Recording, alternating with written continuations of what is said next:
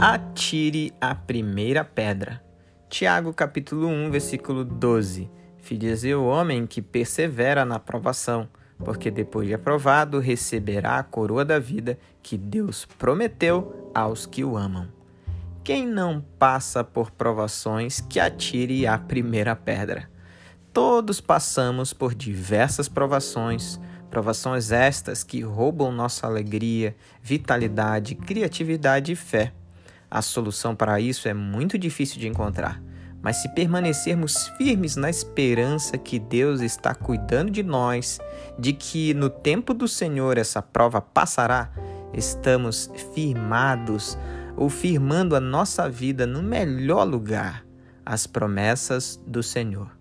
É muito importante conhecer essas promessas, viver essas promessas e aprender com as provas elas têm sempre uma lição para os servos de Deus. Eu sou Adoniran e este foi Seja um Cristão Muito Melhor em um Minuto.